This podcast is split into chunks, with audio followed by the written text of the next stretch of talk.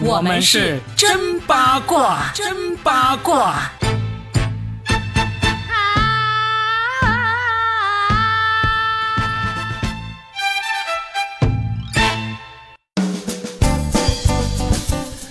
欢迎来收听我们新的一期真八卦，我是算一卦搞笑大叔罗宾。大家好，我是八一八佳倩。哎呀，最近我们拖了很长时间没更呢，是因为我们一直在等那个瓜熟蒂落的时间，因为毕竟。我们不负责任的话也说过一些啊，对，但是也不能老这么说。这是一个大瓜，我们一直等啊，等到始终不熟啊，怎么办呢？就是不知道怎么回事啊。对，这个瓜就是我们的内娱顶流坤坤蔡徐坤的瓜啊。蔡徐坤的瓜是怎么回事呢？是简单复述一下，相信大家也知道，就有一位呃博主来爆料说，蔡徐坤跟一位 C 女士。呃，就是约过，然后呢，令到对方怀孕了，怀孕了之后呢，就要求对方去堕胎，最后还是这位 C 女士自己独自去堕的胎，完了之后呢，就是坤坤的妈妈不舍得给这个足额的金额给到这位 C 女士啊，原定好像说要给。五百万是吧？嗯，最后呢，说是给五十万，最后呢，甚至五十万都不到，给了二十万，还爆出了这个妈妈为了确保这个女生是不是真的怀了这个坤坤的龙胎，就雇人去装摄像头啊、跟踪啊这样的事情。然后呢，那个女士还去报案了，警方还让双方去去调解，最后还有一个和解协议书，就是有板有眼的这么一些事情。结果这个事情出来之后就。大家都等着这个坤坤的回应，结果他就足足等了八天，在这八天里面，就是各种不利于他的消息都在涌上来了，就包括豆瓣网上面把坤坤的这个作品都删掉啦，对，然后呢，绝大部分主流媒体的微博就把跟他相关的内容也删了，就剩一两个还剩下来，这个就很有趣，就是你感觉这个人是塌房了，但是呢，没有删干净。在我们内娱呢，这是一个表示可能还有后面不一定是这么糟糕的事情啊，所以呢，一直到呃昨天，坤坤就回应了，就说嗯不是事实啊，然后呢，我跟对方呢是自愿交往啊，对方也已经成年了，因为之前一直说最大的一个会让他塌房的依据就是这个 C 女士还未成年，对。他说已经成年了啊，然后呢也协商好了，就相当于意思就是说，这是我们成年人之间成年人该做的事情，你们就不要来吃这个瓜了，没有违法乱纪的事情在这里面。结果他这个声音一出来，就马上有八卦媒体说，哈，你不认识吧？我今天中午爆你大瓜。中午他们在直播的时候呢，搞了一个照片，说好像是坤坤在搂着一个女生在啊，非常亲密。结果。坤坤这次就不用等八天了，马上回应，八秒之后，八秒之后就回应说，照片上的人不是我啊，你们造谣啊，我要报警这样子。所以呢，想必那八天呢，他们也是相当的煎熬，并不是他们回应慢，而是八天都在商量这个对策哈。所以呢，你就看到这个瓜就很不熟。他好像塌方啊，又没有塌。那些造谣的人呢，好像是造谣了，但是呢，现在又没有实锤说人家真的造谣。所以有一种安能辨我是雌雄的感觉，是吧？就是像我们这种中立的吃瓜群众，就是说，哎呀，究竟谁对谁错，给个实锤啊！那我就从另外一个角度说好不好？你有没有觉得整个事件的走向，还有中间的一些事件的暴露啊，就跟之前吴某凡的那个有很相似的地方？其中有一个很关键的人物。他们的妈妈，对，真的，如果没有一个这样的妈妈的话呢，我都怀疑事情的走向其实根本不会走到这个方向来。嗯，比如说他们所谓的正常的交往，或者。成年男女之间的那点事儿，也许就不会到今天这个样子。不管是有没有怀或者其他之类的，但是有了这个妈妈的推动之后呢，这个事件就变得特别的有张力。你从编剧的角度来讲，你都会发现，哎，最后我一定要安排一个人物来推动这个矛盾的一个激化，只好妈妈出场。然后有一个博主呢，就写了一个文章的角度，他说：“我们来对比三个顶流的妈妈。嗯，之前那个吴妈妈。”还有这个是徐妈妈，蔡妈妈哦，蔡妈妈，对不起，蔡徐坤徐妈妈，蔡妈妈应该是姓徐，因为蔡徐坤通常在中国的名字命名里面都是爸爸姓蔡，妈妈姓徐。哦，对，谢谢你帮我绕回来，好搭档，中国好搭档。然后呢，呃，你看这个蔡妈妈。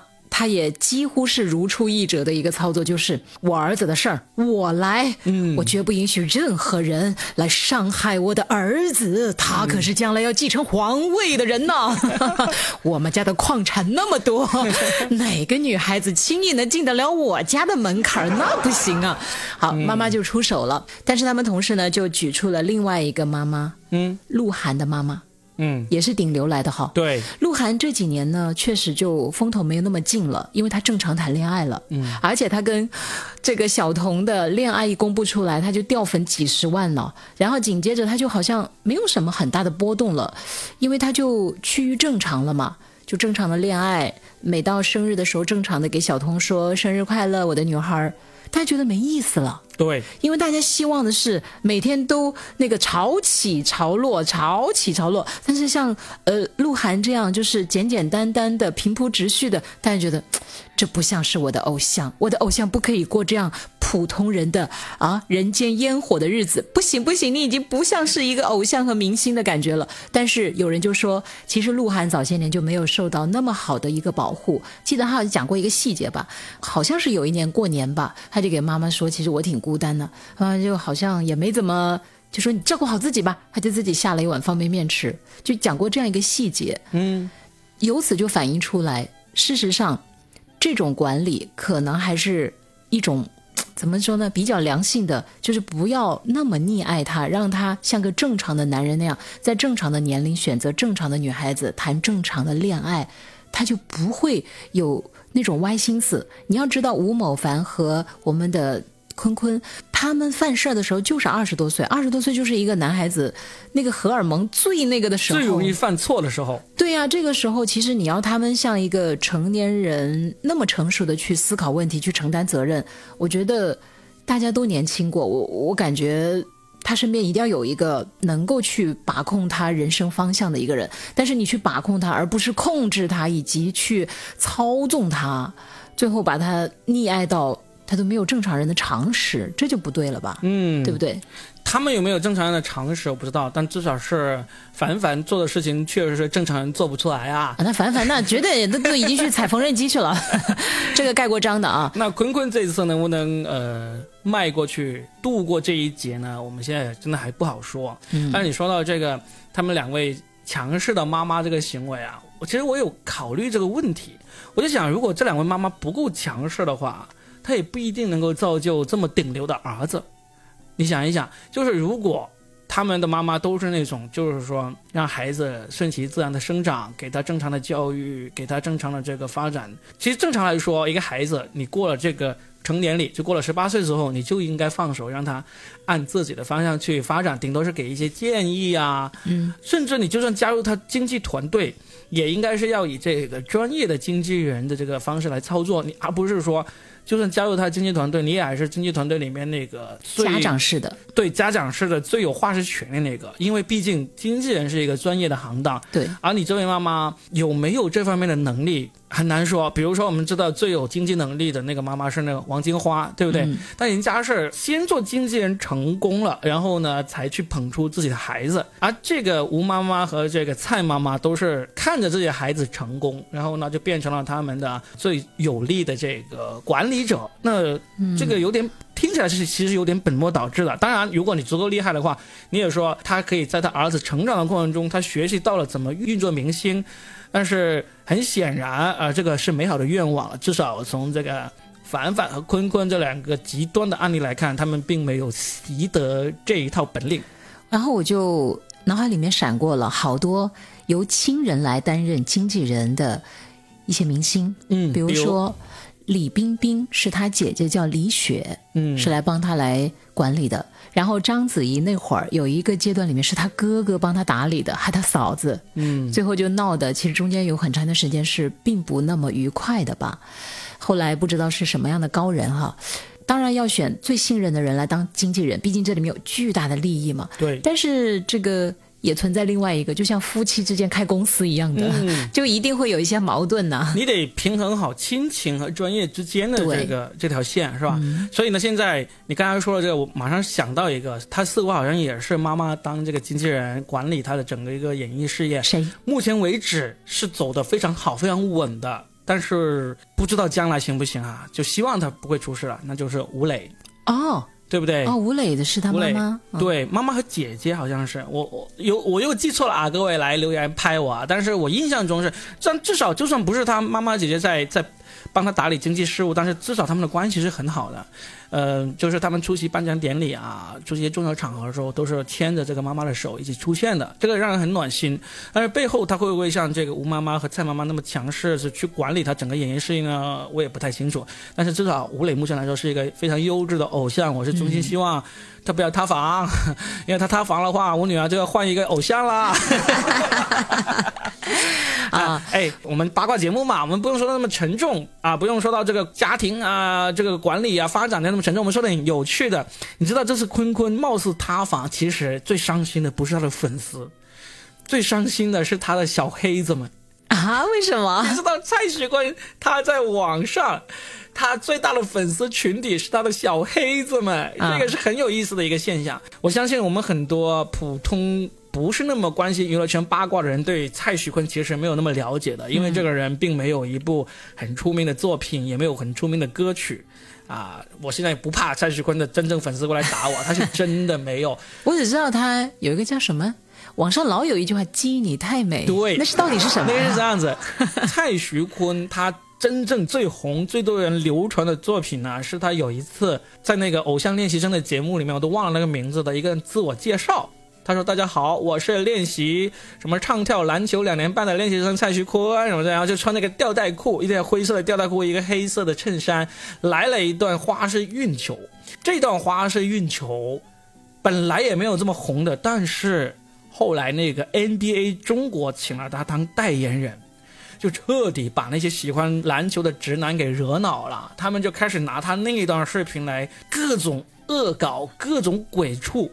因为他那段花式运球真的从专业的篮球角度来说，真的很水平很一般。啊，非常一般。但是呢，他又穿着皮鞋、吊带西装裤加衬衫，然后加上他那个非常夸张的中分发型，这些元素都构成了网上想要黑他的人的所有该有的元素。所以这几年来，从他刚刚那个视频出来就已经被大家恶搞过一波之后呢。这两年又开始在最近刚刚进入小学的小学生里面超级红，配上他那首唯一出圈的歌就是《只因你太美》，哦，只因你太美，对，但是他们唱出来就听起来就像“鸡你太美”，听起来，所以呢，就这个“鸡”字就成为了坤坤的代言。就任何你只要有一个名词或者人名啊比较红，它里面如果是有一个“鸡”这样发音的字呢，都会在弹幕上被人称之为指音。比如《三体》这个电视剧里面有一个很红的角色叫罗辑，嗯。他们就叫他罗指音。嗯，比如手机，像我女儿这样的小学生，他们现在都很自动的就把手机叫做手坤，啊，把、你让杨坤 对就之类，杨杨基、杨芷音、还有还有一个陈坤，陈芷音也不奇怪，就是凡是跟坤和基有关的词。都会自动的互相替换，鸡就替换成坤，坤就替换成指音，真的得亏你是要有一个小学的女儿才能够明白这些，像我根本就不懂哎，我和你那个世界是隔了一条银河的 真的。是隔了。就是除了这个两个字互相互用之外呢，还有任何能够让人看得出来这个是它的中分发型的，比如说绿化带上面分成了两排的草。也会被人说啊，出门偶遇坤坤，什么鬼呀、啊真的是。就是这个坤坤文学以及这个啊哀坤文化现象，就已经是渗透到了现在年轻人啊，就特指二十岁以下的年轻人当中的每一个角落原来是特指二十岁以下的年轻人。啊，对对对。我跟二十岁以下的年轻人真的不知道隔了多少了。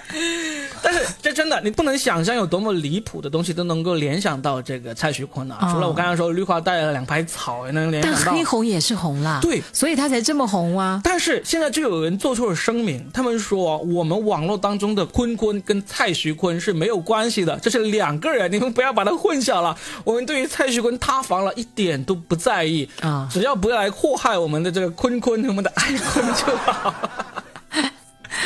所以就真的是这个网络文化就非常有意思。我再来说一个陈年往事啊，就当年蔡徐坤他本来不至于被人黑成这样，也不是不至于黑红成这样的，就是因为 B 站上太多人拿他的那一段视频来恶搞了。恶搞到他忍无可忍，他给 B 站发了一封律师函。哦，那个事情我是有印象的。然后结果这个事儿就拱到了今天这个程度。对，因为。B 站嘛，充满了这个阴阳怪气的大师啊！那些不用说 B 站的用户了，B 站的员工都是阴阳怪气大师啊！他们就各种恶搞他那种律师。你今天说这个阴阳怪气这几个字，你不怕 B 站的这些啊员工和 UP 主针对你啊？来呀，来呀，来呀！你是什么？冰冰文化，冰冰文化。呃，但是就这个现象很有意思，就是因为包括你看，想起来你是八一八了，你都没有。想到这个只因文化，这个哀坤文化有这么红，对不对？你都知道我了，我一向都是喜欢老男艺人的，真的，年轻的男艺人，我知道他们细皮嫩肉，但是真的始终入不了我的眼，嗯，是吧？这个我也没没什么好隐瞒的。如果听过我们之前那个全是梗的节目，就知道我就是喜欢老男人，没有办法，年轻的艺人其实在我这里。哎，就没有什么号召力。但是你们要跟我挖老男艺人的那些八卦，我就有啊。没事，很快应该会有老男艺人塌房了，我们来挖他一下。最近也有挺多啦，你看台湾那边那股风气正刮的好猛哦。我希望这股风越来越猛。嗯，把什么黑人陈建州刮下来了。嗯，那个黄子佼，反正就是已经不顾死活了。哎，但是我跟你说一个很震撼人的事情啊。啊，据说黄子佼要复出了。原定给他节目的有一档节目，说只要他身体允许，就会按原定的时间给他开录节目。当然呢，如果是我是主办方，我也会抓住他。现在他是一个大流量，好不好？流量漩涡啊，都吸过来大家就想看看制造了风暴的这个黄子佼现在到底是一个什么样的面貌？他是精神抖擞呢，还是很颓靡？是来道歉呢，还是？像那个死士一样的，就是老子就这样了，来吧，爆炸吧！就是大家真的好想看他的样子。我觉得不管他什么精神状态，也不管他穿什么来，他一定要穿那双蓝白拖鞋过来。哎，上一期我们聊到黄子佼的时候，你提了一嘴说这个蓝白拖鞋，结果忘了说了说。来来来，我们给大家补一下瓜。那个大 S 的前男友有一个叫蓝正龙，嗯，蓝正龙有一次接受采访的时候就说到了，说，嗯，就是在他们家的门口呢，就看到了这双蓝白拖鞋，是他前男友的呀。然后大家就发现，这个 N 多年前的一个采访对应上了。